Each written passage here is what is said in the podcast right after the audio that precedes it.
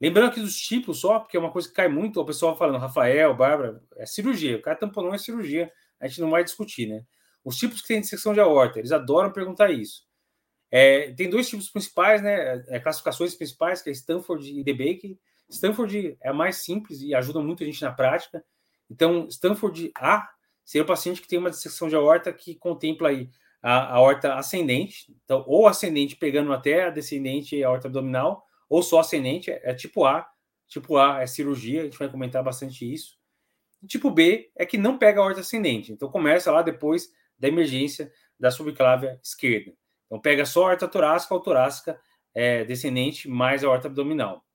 DBAK é um pouquinho diferente, então DBAK tipo 1 é, e tipo 2 seriam que incorporaria a aorta ascendente, que precisa de cirurgia.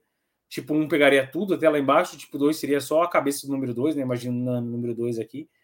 E o tipo 3 teria a divisão tipo 3A ou 3B, dependendo se passou ou não no diafragma, se migrou para a horta abdominal ou não.